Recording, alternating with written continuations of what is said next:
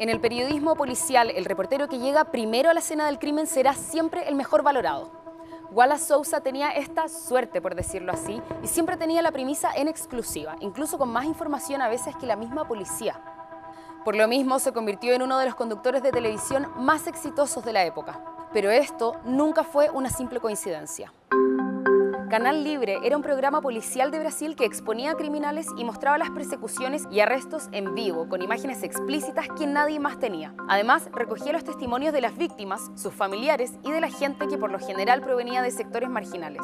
Y como el rostro de todas estas acciones era Sousa, que conducía el show, la gente lo comenzó a percibir como una especie de héroe y defensor de los más desprotegidos. Con este éxito, su vida daba un giro total, ya que pasó de ser un policía expulsado de la institución y arrestado por fraude de pensiones y robo de gasolina a ser el hombre más querido de Brasil. El show se extendió por más de una década, hasta que en agosto de 2009 salió a la luz la terrible verdad detrás del éxito del animador.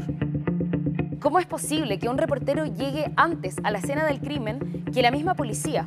¿Cómo puede contar con los detalles de un caso que las autoridades no conocen? ¿Cómo puede saber exactamente dónde y cuándo tiene que estar para obtener la primicia? Para Wallace Sousa era posible y la respuesta estaba frente a nuestras pantallas. El reportero fue acusado de contratar a un sicario para acabar con la vida de al menos cinco personas y grabar los crímenes. De esta forma obtenía la exclusiva, hacía el episodio para su programa y continuaba con la preparación del siguiente.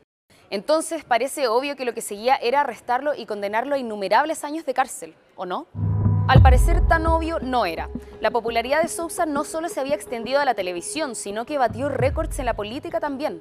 Llegó a ser miembro de la Asamblea Legislativa del Amazonas en el 2000 por el Partido Progresista de sesgo conservador, convirtiéndose en el diputado más votado en las elecciones legislativas del Amazonas. Este cargo le otorgaba inmunidad parlamentaria, por lo que la investigación en su contra, que inició nueve años más tarde, se complicaba. Esto ralentizó los procedimientos, pero finalmente lograron despojarlo del cargo y por lo tanto quitarle el privilegio pero Sousa se dio a la fuga. Sin embargo, a los pocos días de ser declarado prófugo, regresó y se entregó a la justicia, pero no para confesar. De hecho, lo negó todo, sino que volvió para supuestamente resolver su situación jurídica, ya que afirmaba que todo era parte de una campaña sucia armada por sus opositores políticos para manchar su nombre. Wallace Sousa falleció por un infarto al año siguiente, sin jamás haber sido condenado. La historia es tan impactante que incluso Netflix lanzó una docuserie sobre este criminal llamado Killer Ratings.